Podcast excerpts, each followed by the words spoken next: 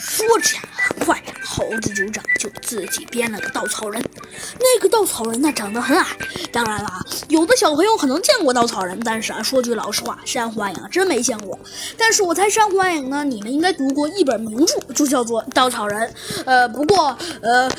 这次啊，猴子警长叠的这个稻草人呢，并不是那种呃平时那种让鸭子吓走的那种稻草人，而这个稻草人呢，是一种那种迷你的稻草人，就就这么个几厘米。只见猴子警长趁机趁那些警卫不注意，掏出了手枪。这时，其中的一个警卫好像看到了猴子警长，说到这儿，没想到小鸡墩墩居然又派上用场了。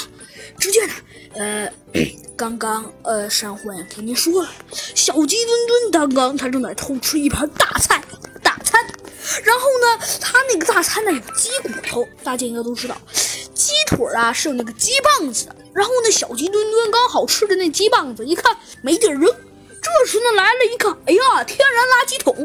怎么弄呢？你看，那人不正发现猴子警长就要叫出来了。说到这儿，小鸡墩墩这天然垃圾桶还真选对了。只见呢，小鸡墩墩把他呃把他的那个呃鸡骨头大棒子狠狠地扔向了咱们这位天然垃圾桶。我们这位天然垃圾桶啊，刚想说猴子警长他要干些啥，结果被这从天而降的呃天然垃圾给砸了个正立刻就昏了过去。其他人还正在纳闷儿，兄弟，你哎你你说啥？你咋晕过去了？但是啊，猴子警长才不等他呢。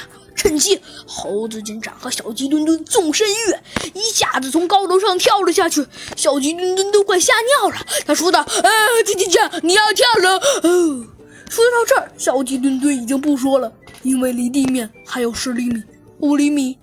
小鸡墩墩现在已经彻底要吓晕过去了。但是当小鸡墩墩睁开眼睛时，他还好好的躺着。但是更可怕的一幕发生了，他的确的跳到了草丛里。多亏了猴子警长提前有做好准备，但是好像猴子警长把大楼上的气球都打爆了。这次是大楼从天而降。